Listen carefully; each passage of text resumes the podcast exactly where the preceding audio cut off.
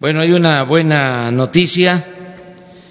Este, según el Instituto Mexicano del Seguro Social, según el IMSS, creció el número de trabajadores asegurados en el trimestre enero marzo.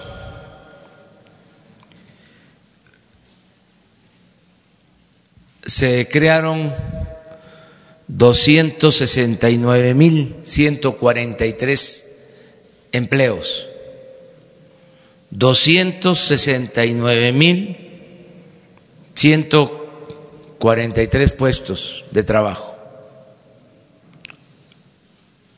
Esta cifra significa un incremento nunca visto desde hace diez años para un periodo similar. Se les va a entregar toda la información para que se pueda constatar su certeza, pero es una buena noticia.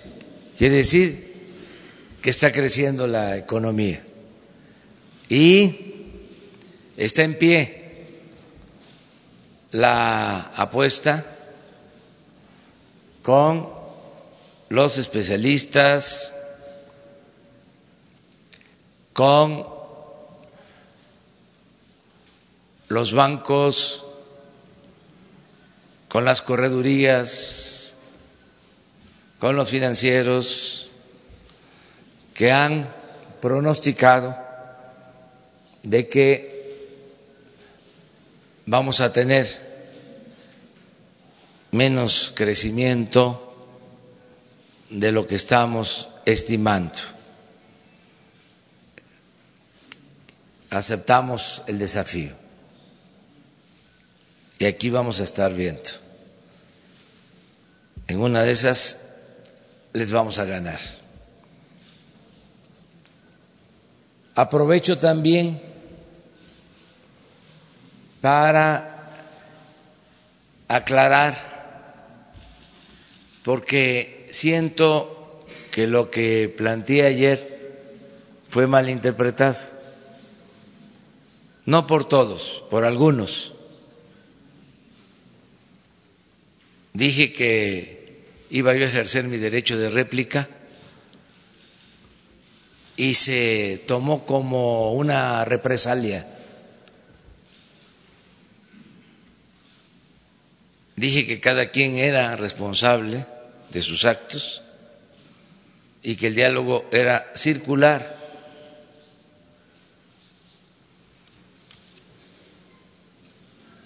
Y quise dejar en claro una regla que se utilizaba en la época liberal, una frase atribuida a Sebastián Lerdo de Tejada de que la prensa se regula con la prensa. Es decir, que no debe de haber censura por parte del gobierno que no debe delimitarse la libertad de expresión, pero que somos libres para dialogar, debatir, argumentar y replicar, que así como los medios tienen que ejercer toda su libertad, no comercializarla, así también los servidores públicos tenemos el derecho de ejercer toda nuestra libertad. Aclaro esto porque algunos este, sintieron que era una amenaza. Ya les he dicho, nosotros no vamos a actuar como los gobiernos conservadores, neoliberales. No vamos a hacer lo que injustamente le hicieron a José Gutiérrez Vivó, que lo expulsaron del país, o lo que le hicieron a Carmen Aristegui, o lo que le hicieron a muchísimos periodistas de todo el país. Solo les fue bien a los que se dedicaban a quemar incienso y a otros que resistieron, que hicieron un periodismo libre e independiente y que merecen todo nuestro respeto. Pero son otros tiempos.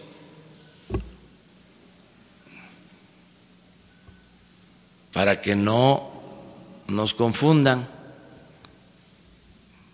porque quisieran eh, encajonarnos, autoritarios,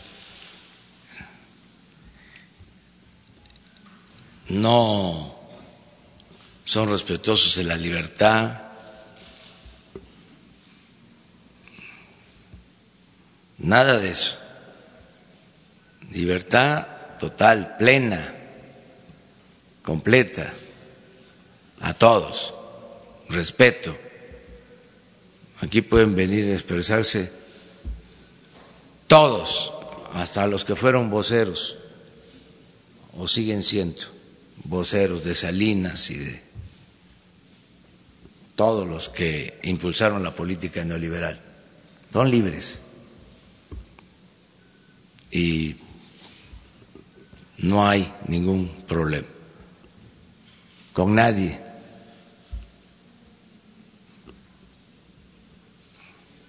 Muy bien, abrimos.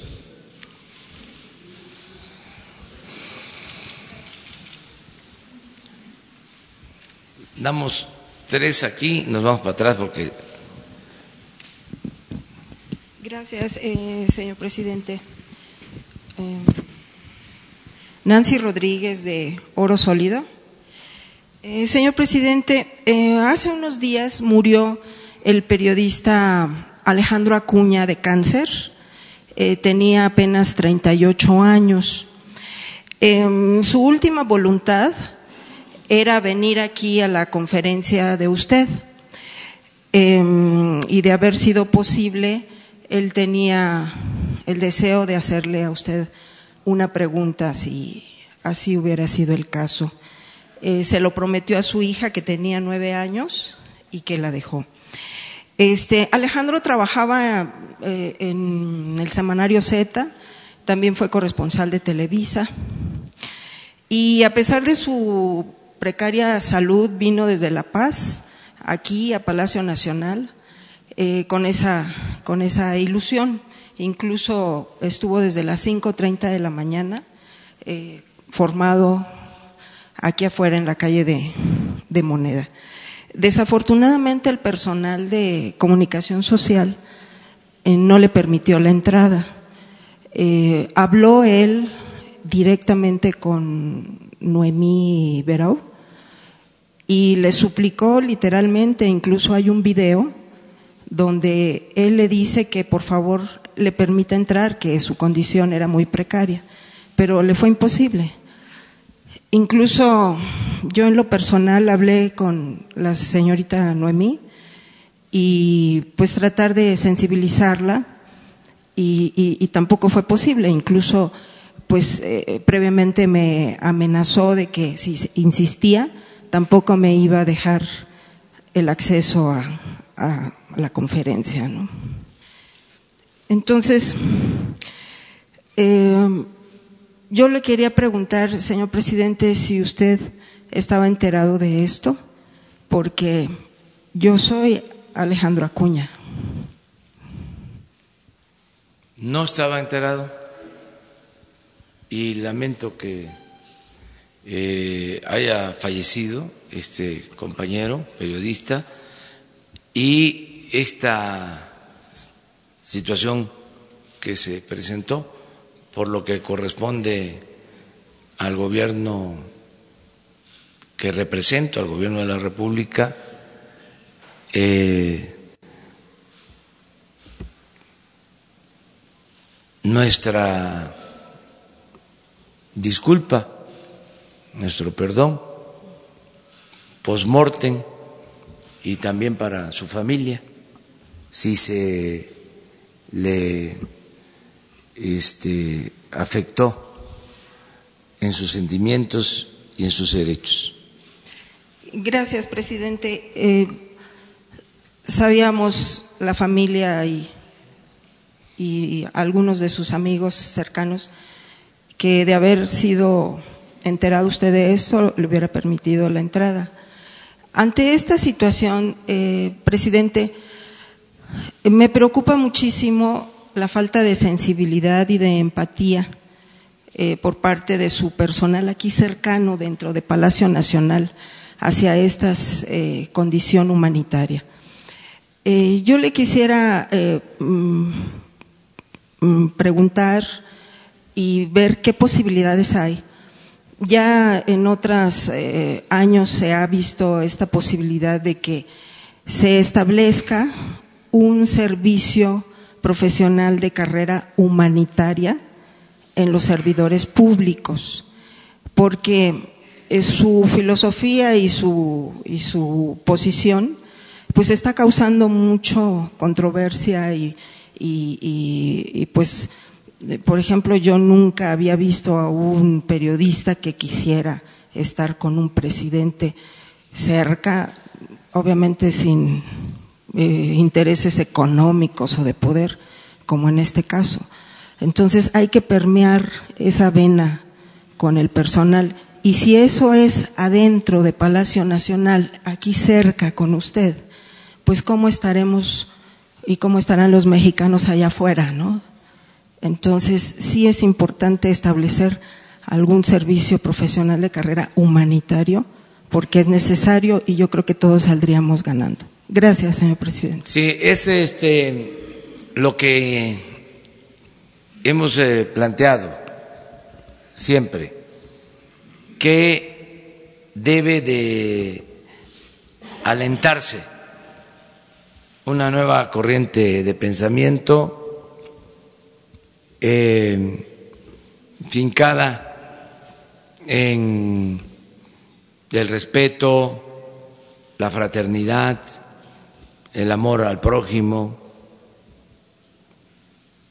esta idea que se resume en la frase que solo siendo buenos podemos ser felices, eh, humanizarnos, el régimen eh, neoliberal, el conservadurismo, eh, carece de esa fraternidad.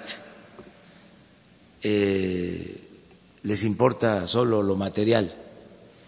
Lo decía Hidalgo cuando lo estaban excomulgando. Le decía a los que lo enjuiciaban, el único Dios de los oligarcas es el dinero, es lo material. Entonces sí tenemos todos que eh, humanizarnos, todos eh, debemos entender que el poder, de manera especial los servidores públicos, solo tiene sentido y se convierte en virtud cuando se pone al servicio de los demás. El poder no es prepotencia, no es fantochería, no es abuso, de autoridad. Y esto se da en el gobierno y se da en la sociedad en su conjunto. Hay eh, directivos, trabajadores de empresas privadas, también caracterizados por el maltrato a sus semejantes. Regañan mucho para sentirse importantes. Entonces todo eso tiene que ir cambiando, tenemos que ser fraternos, amables, respetuosos, amorosos. En el caso de nuestro gobierno, em, yo podría decirles que la mayoría de los que elaboran en este gobierno tienen ese distintivo. Debe de haber quienes eh, todavía no se ajusten a la nueva política, pero es un proceso, se va a ir entendiendo que debemos de ser amables y que debemos de ser siervos de la nación, como decía Morelos. En el caso del área de comunicación social, le tengo mucha confianza. Por lo mismo, a Jesús Ramírez Cuevas y a Jesús Cantú, porque los dos son periodistas, han ejercido el periodismo. Y un periodismo crítico, un periodismo de objetivo, apegado a la verdad. Ellos son los que tienen a su cargo la comunicación social. Ahora se está terminando de definir el proyecto para integrar a todos los medios que tienen que ver con el Estado para garantizar el derecho a la información. Y lo mismo, se está escogiendo, se está seleccionando a gente con eh, dimensión social, con ética. Eh, Genaro Villamil va a coordinar este programa que yo espero que se presente pronto y eh, tenemos que garantizar el derecho a informar y que haya apertura, que este, no se persiga a nadie, que no se censure a nadie, esto es distinto, completamente.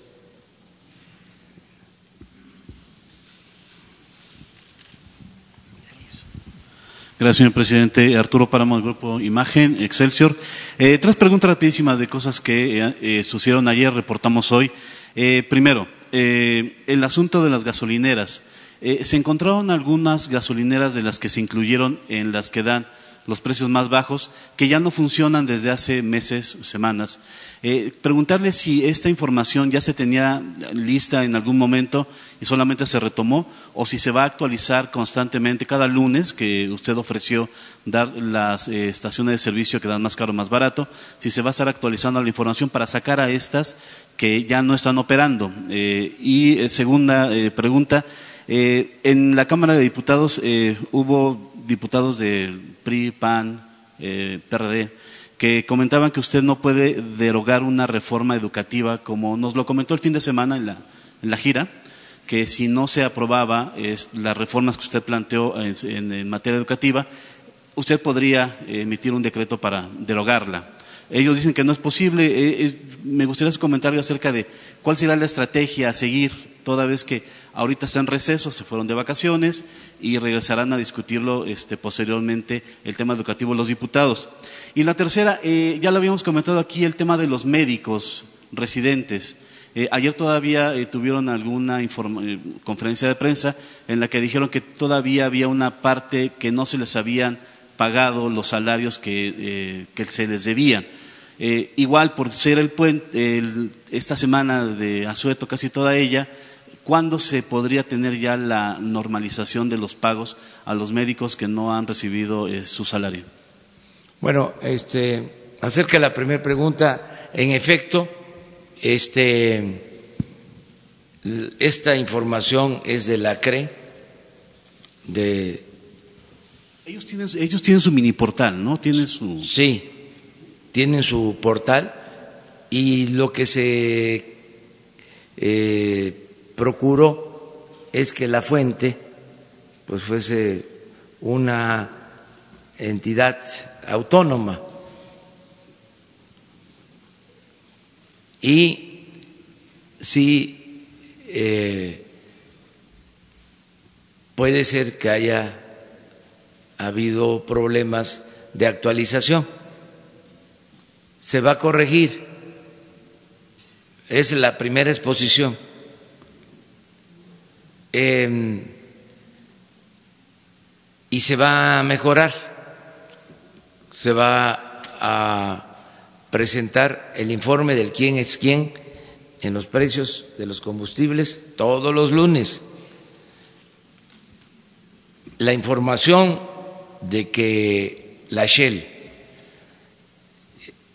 en bloque como corporativo estaba vendiendo más cara es de la CRE y se puede constatar. Pero vamos a cuidar de que este, se ajuste completamente a la realidad. Vamos a cruzar esa información con datos de la Procuraduría del Consumidor para ser más precisos. Por eso también hicimos la aclaración en el caso de estaciones de servicios de distribución de gasolinas o gasolineras que estaban muy remotas en la Yesca, pues eh, ahí sí aplica lo del el costo de transporte y que em, debíamos diferenciar entre esas estaciones que están a seis, ocho, diez horas del el centro de, de concentración o de abasto o de carga de gasolinas, ¿no? ya sea en los puertos o en las estaciones de distribución que existen. Pero en el caso de las corporaciones, casi todas están en las grandes ciudades. Eso es lo que sucede con las concesiones en comunicaciones para los teléfonos, para el Internet. Todos van a las grandes ciudades no hay internet en el medio rural. Lo voy a seguir diciendo.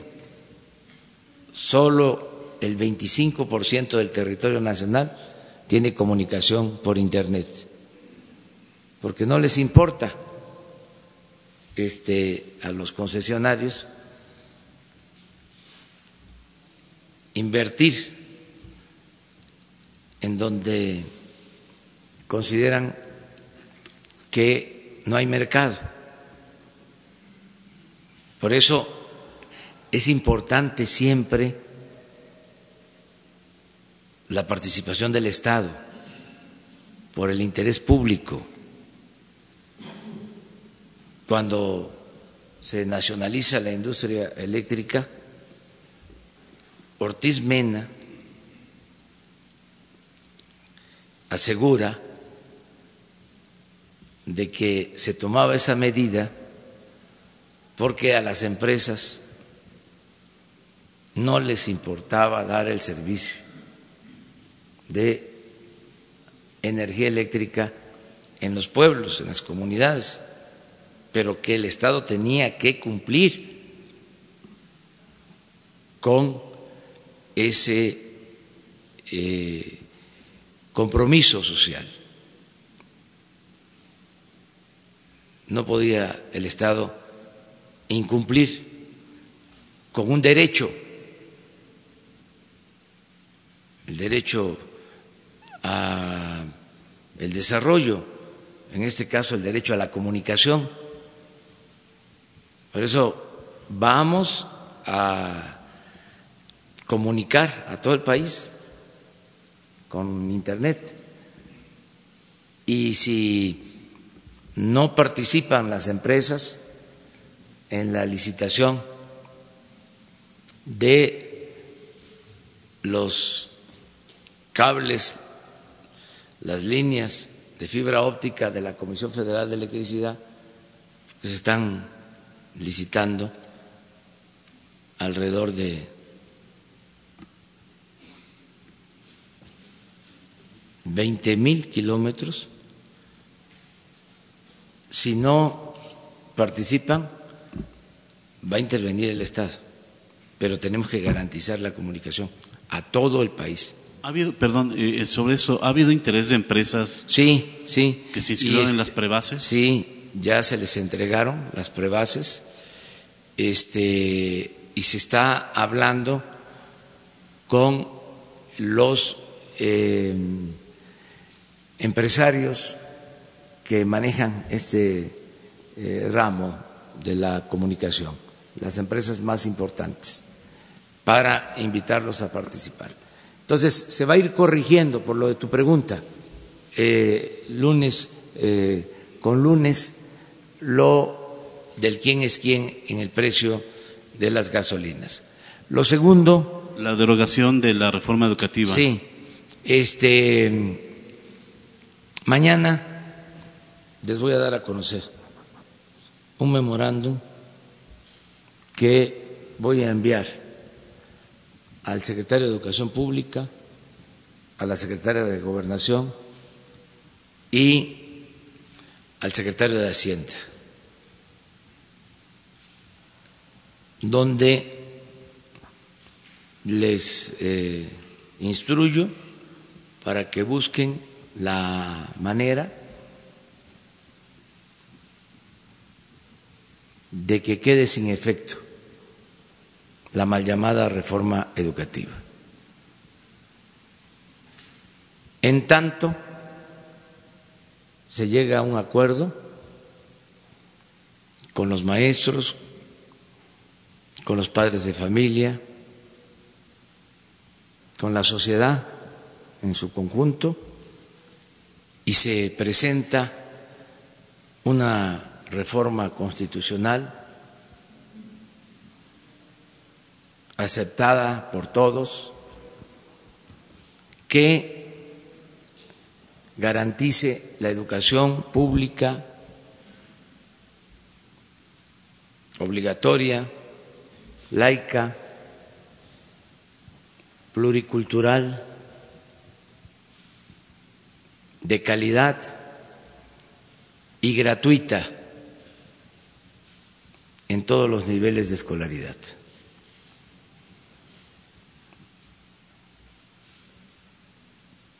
Lo único que nos vamos a reservar es el manejo de las plazas para evitar que haya tráfico en el manejo de las plazas eso lo va a decidir como corresponde la Secretaría de Educación Pública y lo mismo, la Secretaría de Hacienda va a manejar la nómina para evitar que haya aviadores para garantizar que se les pague a los maestros y para desterrar la corrupción. Y en ese memorándum estoy instruyendo también a estos servidores públicos para que se agilice el trámite y se continúe liberando a maestros que fueron encarcelados injustamente. Al mismo tiempo, les voy a pedir que de inmediato se reinstale a todos los maestros despedidos que fueron víctimas de las llamadas evaluaciones punitivas. Y vamos a disponer de recursos para indemnizar a familiares de maestros y luchadores sociales que perdieron la vida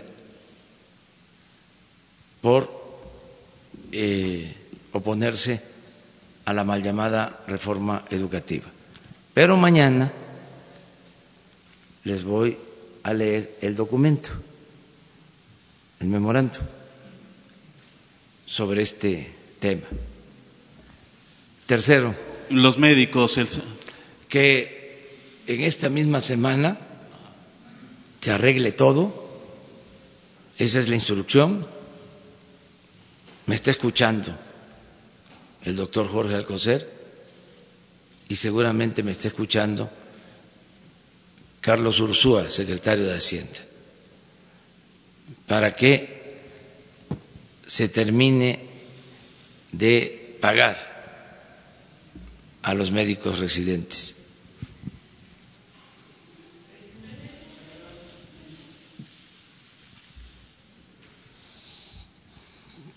¿Sí? ¿Los dos? Pónganse de acuerdo. Buenos días, presidente Marco Antonio Olvera, corresponsal de Radio Latino, California. Eh, usted había dicho, o se había reunido con algunos líderes clérigos y de otras eh, religiones para ver la posibilidad de que se les dieran eh, concesiones de radio y televisión.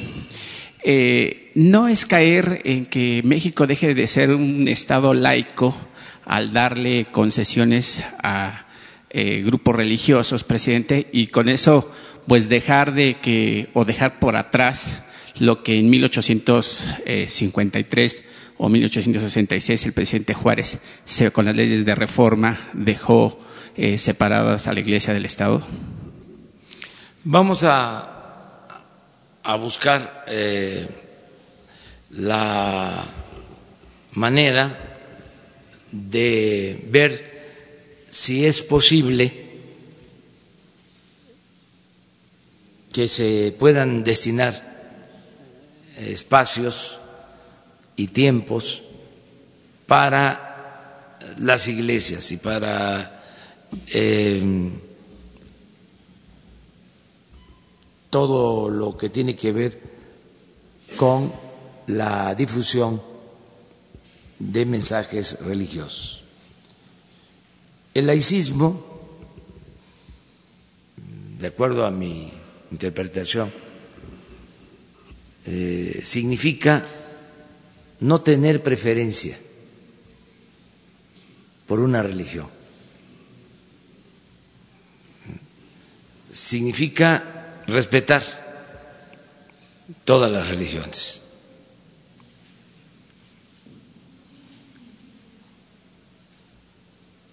Y si nos hicieron esta solicitud, la vamos a atender. Se está analizando, se está estudiando para no afectar ningún principio histórico, legal. Vamos a, ver si esto es posible. Eh, le pedí al subsecretario de Gobernación, Zoé Robledo, que me hiciera un análisis y me presentara un dictamen todavía está trabajando en eso. Voy a esperar este su planteamiento y eh, vamos a resolver. Pero no quiero descartar la posibilidad sin eh, argumentos. Tendría que haber argumentos de peso y sobre todo los legales. Pero quiero ver si hay eh, un impedimento tajante para no eh, dar estos espacios. Lo quiero ver y voy aquí a plantear con ustedes. Y una segunda pregunta, presidente, si me lo permite. Eh, ¿Cuáles son los avances de su gobierno con, la, con China, con el presidente Xi, Jinping? sé que hay unos avances de negociaciones para emprender la nueva ruta de la seda del siglo XXI que Marco Polo en su momento convirtió a China y a los países de Oriente en una verdadera potencia económica. En días recientes, el presidente Xi Jinping y el primer ministro eh, Giuseppe Conte firmaron un acuerdo para ese proyecto comercial que tiene contemplado incluirse 70 países, ahora van 40, y también si su gobierno finalmente concluirá el proyecto acariciado por, eh, eh, Díaz, eh, perdón, por Porfirio Díaz de abrir la ruta transísmica para que se conecte el Golfo de México con el Pacífico. Miren, em, estamos actuando con prudencia porque existe un ambiente Em, de confrontación comercial entre Estados Unidos y China. Es de dominio público, no diría eh, guerra comercial. Afortunadamente no es eso, pero sí existen discrepancias y nosotros no queremos eh, meternos en esa confrontación que, dicho sea de paso, se está atendiendo porque hay diálogo entre ellos,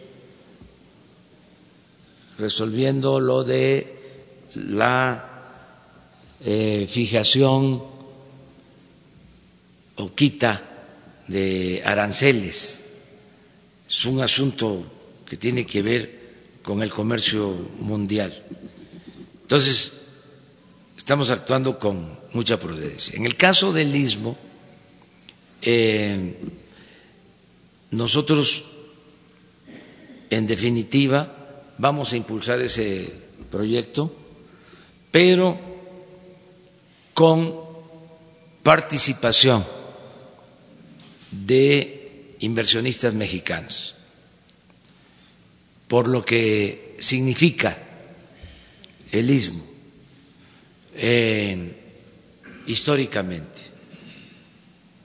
Ahí va a ser una empresa mixta en la que van a participar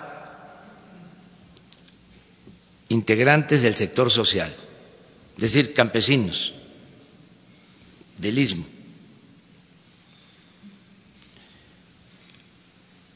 habitantes del istmo, la gente del istmo.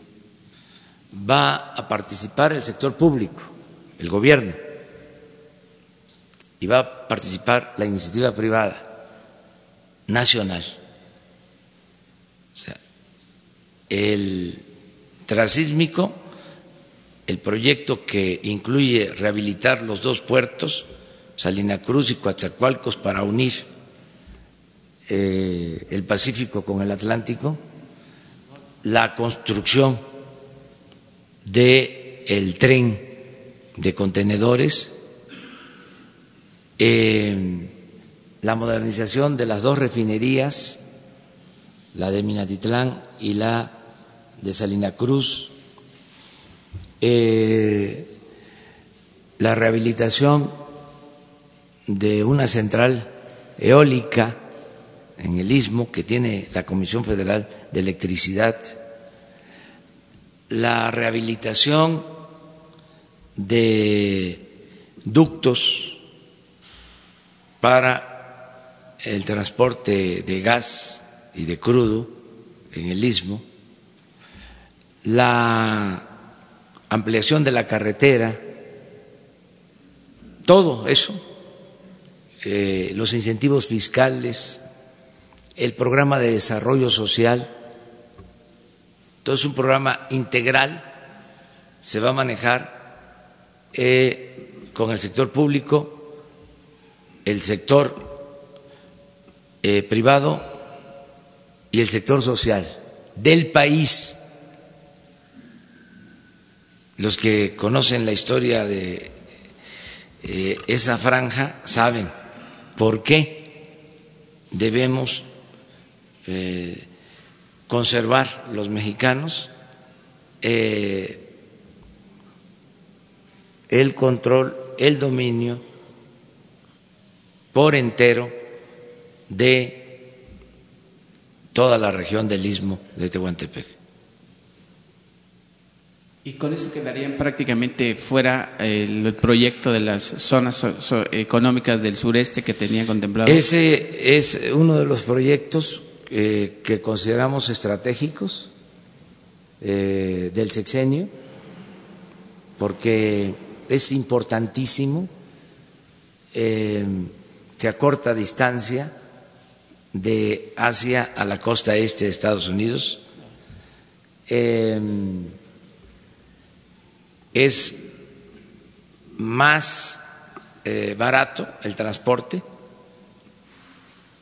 va a ser más barato el transporte por el istmo de Tehuantepec para ciertas mercancías que van eh, con destino a Asia que pasar por Panamá.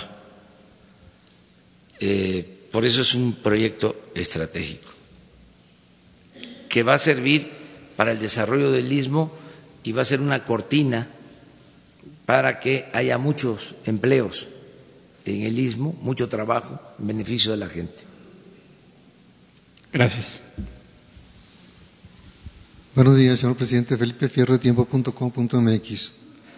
Recientemente usted envió una reforma al Poder Legislativo donde, sobre la Guardia Nacional donde propone que estados y municipios paguen servicios de la Guardia Nacional hay un problema serio porque los estados y los municipios tienen conflictos económicos, financieros, por ineficiencia, por problemas de distribución fiscal. Por un lado, muchos viven prácticamente en la miseria. Por otro lado, también los delitos que generan la narcoguerra, como el tráfico de drogas, la posesión de armas, la delincuencia organizada, son competencia federal. La pregunta es por qué tendrían que pagar estos municipios si por un lado no tienen dinero y por otro lado técnicamente no les compete. Y esto no llevaría a que varios municipios se quedaran sin estos servicios y solamente los que pudieran pagar se vendrían o se verían beneficiados de esta actividad que hiciera la Guardia Nacional. Sí, este, mira, con todo respeto, eh, no es eh, cierto lo que estás eh, diciendo. ¿En qué punto no es cierto? En que se vaya a cobrar. No existe en la reforma a la Constitución nada. No a la Constitución, a la Guardia Nacional, a la ley de la, no, Guardia Nacional. Ni, ni siquiera este, se han presentado las leyes secundarias y esto no va a ser así. Es decir, ni en la Constitución ni en las leyes. Pero este a lo mejor no te lo debí decir de esa manera, pues si te ofrezco disculpa, pero no, no, no, no, se publicó. sí, pero no es cierto. ¿sí? este, no van a pagar nada. O sea, pues estamos conscientes de que no tienen recursos muchos gobiernos municipales. No, ese es el propósito. La Guardia Nacional va a ser financiada por el gobierno federal. O sea, no le va a costar ni a los estados ni a los municipios. Porque hubo casos en Chihuahua, por ejemplo, donde los municipios tenían que pagarle al ejército. Sí, pero esa es otra cosa. Este es eh, una reforma que apenas se aprobó y se están haciendo las leyes reglamentarias. Este, me quedé con la duda acerca de si ya se enviaron las iniciativas, creo que sí, y este, van en el Senado a analizarse eh, las leyes eh, complementarias, reglamentarias para el funcionamiento de la Guardia Nacional, pero no hay nada, de eso sí estoy seguro, que signifique que vayan a pagar este, los municipios. Imagínate si fuese cierto, ya los de los eh, partidos conservadores ya hubiesen hecho este, toda una protesta. Es que ya los han vacunado. ¿eh? Un motín emocional. no, no hay nada de eso. No hay nada de eso. Y estoy consciente de que muchos eh, municipios no tienen recursos para pagarle bien a sus policías, que eso hay que atenderlo. ¿sí? Pero también, con todo respeto, hay gobiernos municipales que gastan mucho en cosas no necesarias, hay gastos superfluos, hay, por ejemplo, gobiernos municipales, con todo respeto, en donde los regidores ganan como el presidente de la República. Ya hasta aparecen algunos columnistas que ganan hasta cinco veces más que lo que gana el presidente de la República. Esto suavemente, este, no se vayan a enojar. Este, además es su derecho y este, para eso trabajan. Acabo de estar en Campeche y una señora, esposa de un policía, uno de sus reclamos fue los sueldos. Mi esposo gana siete mil pesos y no tenemos seguridad social. O sea, estoy consciente de lo que me estás planteando eh, y no este, va a significar eh, ningún gasto para gobiernos municipales, gobiernos estatales, aunque todos tenemos que actuar con austeridad republicana, los gobiernos estatales, los gobiernos municipales. No puede haber gobierno rico con pueblo pobre.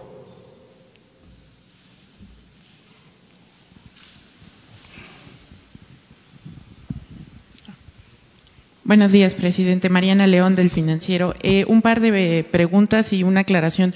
Este memorándum que, del que estaba hablando quiere decir que sí habrá reforma constitucional y no simplemente intentará derogar eh, la reforma que se hizo en 2013 por un impedimento constitucional. Es un memorándum para que no haya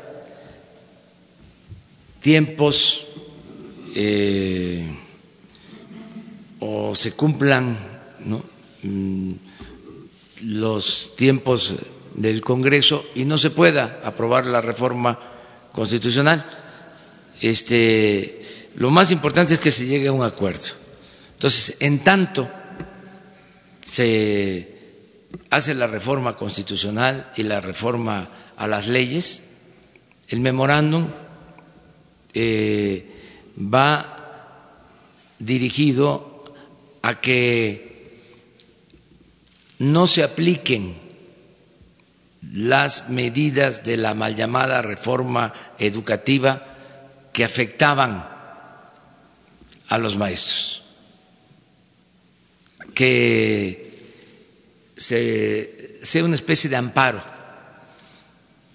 con aplicación retroactiva. En tanto, mediante el diálogo, diálogo, diálogo, diálogo, diálogo, se llega a un acuerdo para la aprobación de una reforma constitucional y la aprobación de las leyes. Ese es el propósito. Eh, dejando solo eh, el manejo de las plazas para que no se esté pensando, como los conservadores sostienen, que la lucha de los maestros es por el manejo de las plazas, la eh, comercialización de las plazas, la venta de las plazas. Entonces, eso queda a cargo de la SED y la nómina, porque ya también es tiempo de que este, se le pague a los maestros eh, que se tenga una nómina confiable, que eh, no haya eh, lo que se conoce coloquialmente como aviadores y que no se quite de la nómina a quienes tienen derecho para que se les pague, porque a veces se transfieren recursos de la federación a los estados y no se paga a los maestros. Entonces, el manejo de nómina eh, queda a cargo de la Secretaría de Hacienda. Y por eso le pregunto lo siguiente. Ayer eh, su gobierno transparenta la nómina, eh, la nómina federal. También están ahí los maestros. En una revisión pudimos encontrar que hay todavía líderes de la coordinadora que están cobrando un sueldo como docentes y que se encuentran actualmente en protestas en contra de la reforma que se pretende. Y también eh, podemos encontrar a líderes como Rubén Núñez, que ya falleció y que todavía está en la nómina del gobierno. ¿Qué se va a hacer para Em, revisar esta nómina o quitar a algunos maestros que tal vez no están dando clases, no están al frente del aula?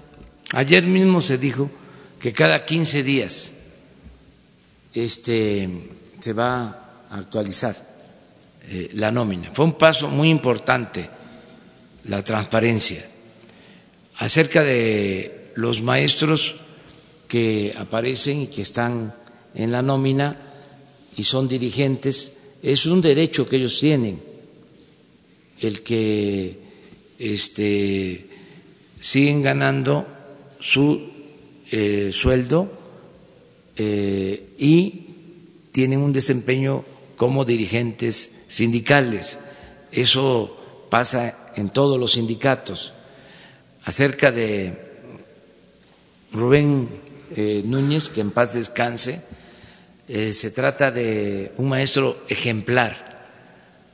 Y digo se trata, aunque ya falleció, porque es de los hombres que nunca mueren por su ejemplo. Y acaba de fallecer hace muy poco, por eso está en la nómina. Seguramente, de acuerdo a los procedimientos laborales, se le va a quitar de la nómina y sus familiares van a recibir los apoyos correspondientes. Eh, pero no eh, este, fue mala la decisión, todo es perfectible. Lo importante es que estos temas antes no se tocaban, no se sabía nada de la nómina. Yo les comentaba, cuando escribí uno de mis últimos libros, La salida, eh, quise saber cuánto eh, costaba la nómina del gobierno eh, y no se pudo. Investigué y era imposible porque se dispersaban los fondos recibía el funcionario eh, recursos de distintas eh, fuentes. Ahora se compacta y ya se sabe cuánto es lo que recibe eh, un servidor público, cuánto nos paga. Nada más les digo, ya no hay gasto médico especial. ¿Saben cuánto se gastaban? para la atención médica privada, cinco mil millones de pesos. Eso no se habla. Se hacían hasta cirugía plástica a costillas del erario, hasta se estiraban, por eso parecían que estaban más jóvenes. Este, se pagaba del presupuesto. Tengo pruebas. Ya no hay caja de ahorro especial. ¿Saben cómo era la caja de ahorro especial? Se los, se los platico. Si un funcionario ganaba 200 mil pesos, dejaba el 10% de ahorro, 20 mil. Y el gobierno le aportaba otros 20 mil. De modo que al mes ya tenía 40 mil. Cuando se iba, y así se fueron muchos, ¿eh? y de los machuchones, se llevaban todo ese dinero.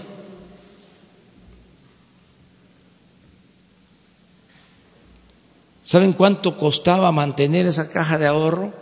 Seis mil millones de pesos al año. Todo eso ya no existe.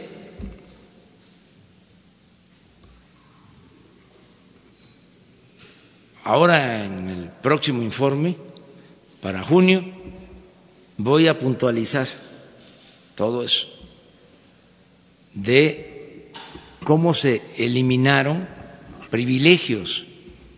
Y todavía falta, porque no se ha autorizado la iniciativa que presentamos de ley para la austeridad republicana. Está en el Congreso, está en la Cámara de Diputados. Y queremos que se apruebe para este que no haya lujos en el gobierno, no haya abusos en el gobierno. Nada más con estas dos partidas nos ahorramos 10 mil millones con lo del servicio médico y con lo de la caja de ahorro eh, especial. Entonces, eh, sí es bueno lo de la nómina, pero también hay que revisarla, hay que actualizarla, hay que transparentarla y qué bien que todos estén pendientes todos nos ayuden. Es decir, aquí, esto de las gasolineras, esta gasolinera fue clausurada en 2017 y todavía aparece. Bueno, este, se corrige, ¿no? Esto de la nómina, todo eso, lupa, lupa al gobierno. Presidente, y si me permite una pregunta más. Eh, el año pasado la Corte Interamericana de Derechos Humanos falló a favor de los familiares de Nitza, Irene y José Alvarado. Eh, ellos determinaron que hubo en este caso desaparición por forzada por parte del ejército en 2009 y determinó que el gobierno mexicano debe resarcir a los familiares y saber qué pasó con los Alvarado. Eh, activistas y los mismos familiares han reprochado a su gobierno que no se le ha dado atención suficiente a este caso, que en la última reunión que se tuvo no hubo ni siquiera representantes de la Sedena, que son los directamente involucrados en el caso. ¿Qué revisión se hará y hay disposición política de su gobierno por aclarar este caso de los Alvarado? Toda la disposición.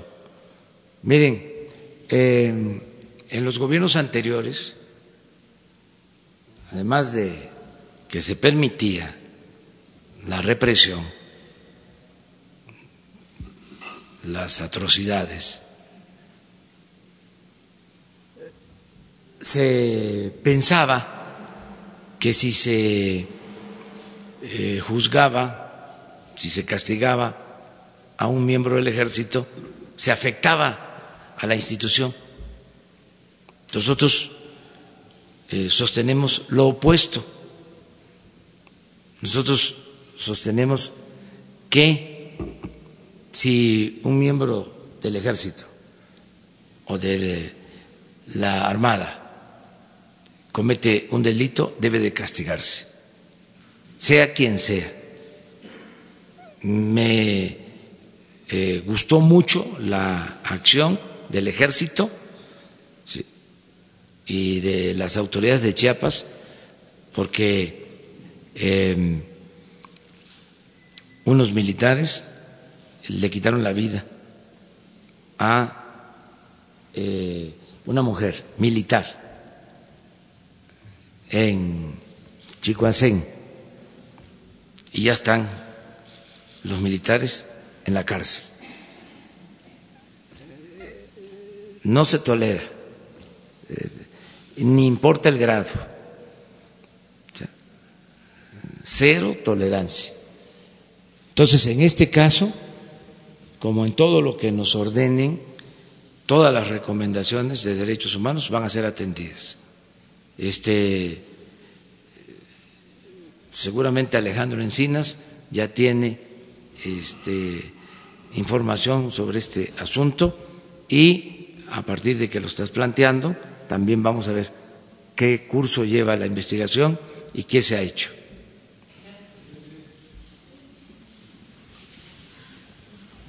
Presidente, tengo dos preguntas. Soy Agustín Velasco de Uno TV. Eh, primero, el asunto de los maestros. Una vez que, su gobierno eh, negocie teniendo el control de la nómina y de las plazas, ¿está preparado para que eh, vengan más protestas del magisterio, para que de nuevo se vengan a plantar en, plazas públicas de la Ciudad de México? Esa es una. Por, por, otro lado, su gobierno dijo hace unos meses, en febrero, finales de febrero, que la toma de casetas en las carreteras le cuesta al gobierno alrededor de 1.500 millones de pesos al año. En el contexto de, las, eh, de esta temporada vacacional, quisiera preguntarle qué pasa con esta problemática en el país. Hay reportes de que pues, básicamente eh, pues, no hay gobierno para eh, la gente que busca tomar una caseta, lo puede hacer en el momento que sea y, pues bueno, el gobierno no hace nada. Esas son las, dos preguntas. Gracias. Sí, acerca de lo primero, los maestros y todos los trabajadores y todos los ciudadanos tienen derecho a manifestarse. Es un derecho constitucional.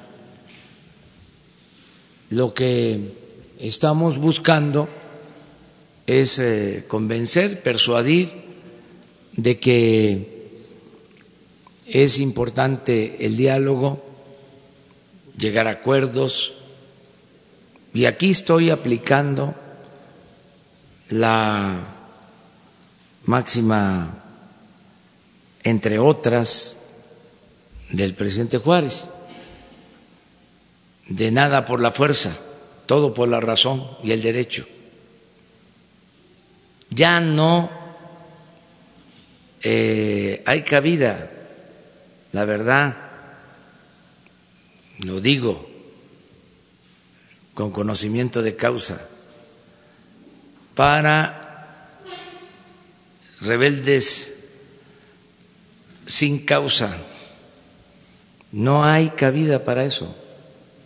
No hay cabida para la intransigencia, para el extremismo. Lo que dije ayer si un periodista se excede,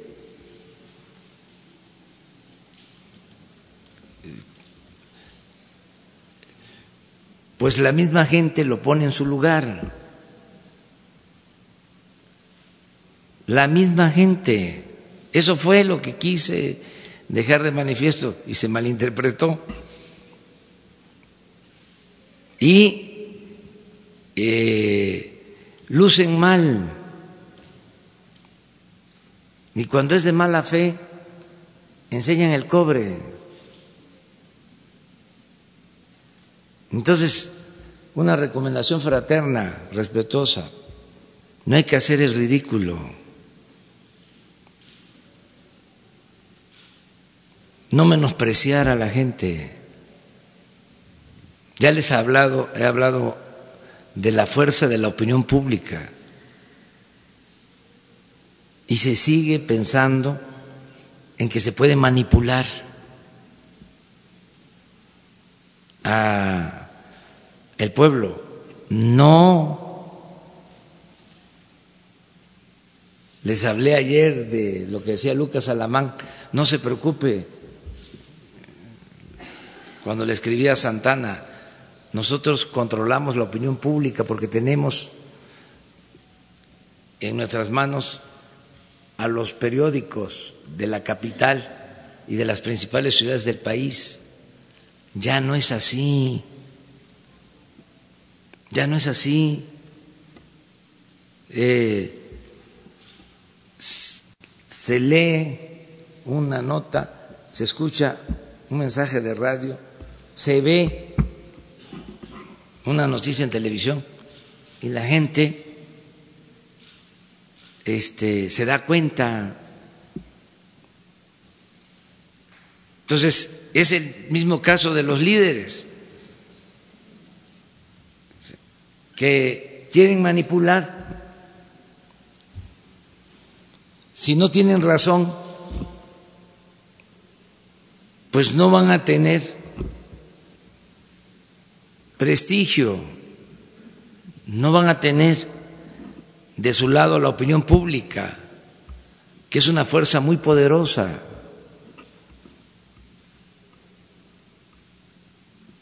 Y se van a garantizar todos los derechos. Pero si, ¿cuántas convocatorias hacen, por ejemplo, no? A ver, dicen, las redes sociales, se hacen hasta revoluciones en otros países con las redes sociales, la revolución de la primavera y toda una serie de cosas, ¿no? Este, a ver, se convoca en contra de Andrés Manuel porque se quiere quedar quiere reelegirse. No llega la gente, porque no es cierto. Ponen una carta para acusar a Andrés Manuel, allá saben quién, de que quiere reelegirse. Van a la OEA. La gente ni se entera ni le importa. No, tenemos un pueblo extraordinario, es mucha pieza el pueblo de México, mucha pieza. Entonces, eso por lo que dices acerca de los maestros. Lo otro es lo de las casetas. Se está buscando la manera de que haya acuerdos, lo he dicho, en algunos casos tienen razón, porque fueron afectados y no se les eh, indemnizó, no se les pagó por sus tierras. En otros casos, pues sí, es la forma de sacar recursos, eso no está bien y ya se está atendiendo. Pero ya no es la ley del garrote. Estamos convenciendo, persuadiendo. No hay en México un gobierno autoritario. la única dictadura que existe es la dictadura de la verdad.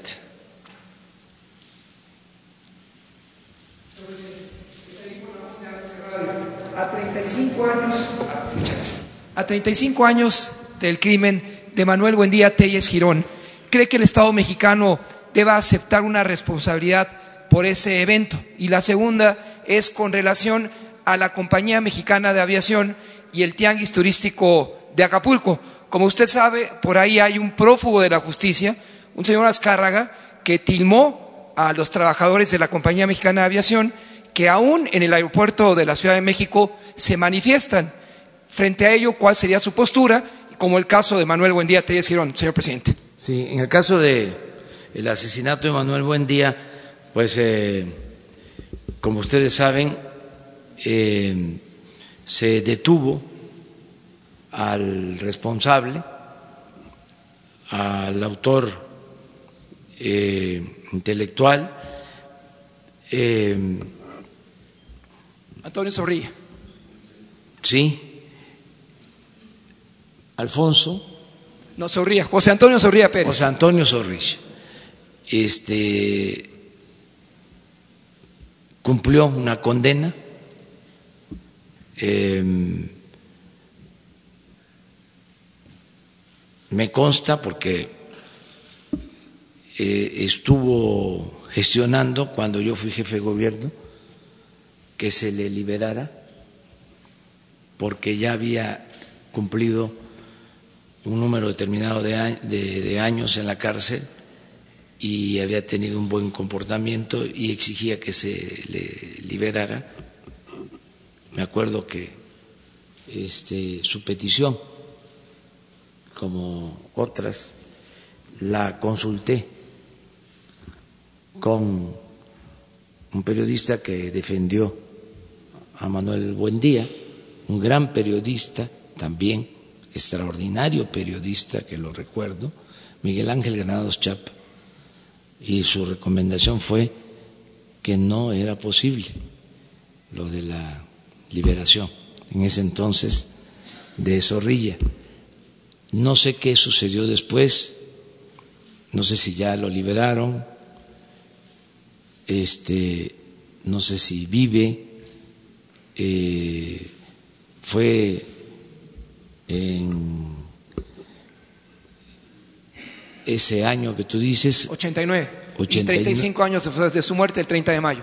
hace 35 años este próximo 30 de 35 mayo. años, sí, hay que recordarlo eh, a Manuel Buendía, un gran periodista, columnista, de los periodistas más inteligentes y valientes en una época muy difícil para el ejercicio del periodismo.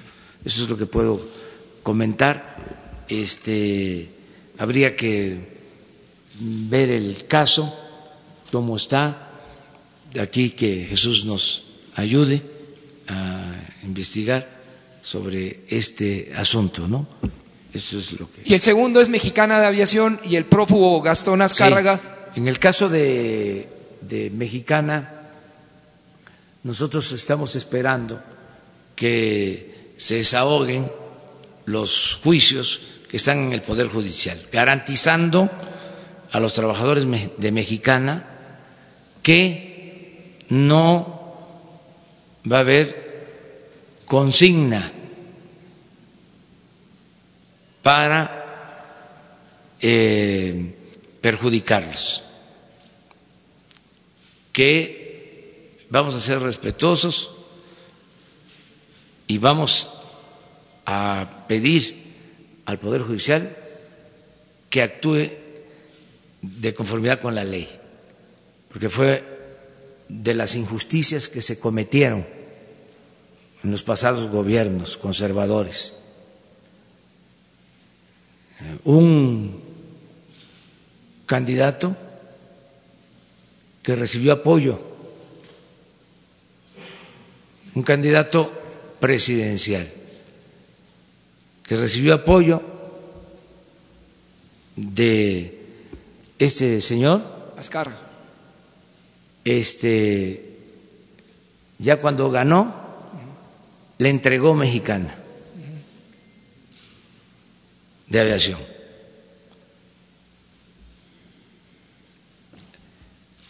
Y el otro presidente le permitió la quiebra.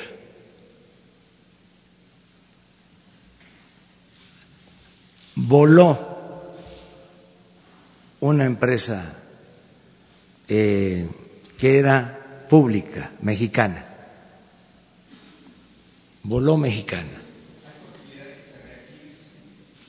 En el fraude del 2006, como pago también,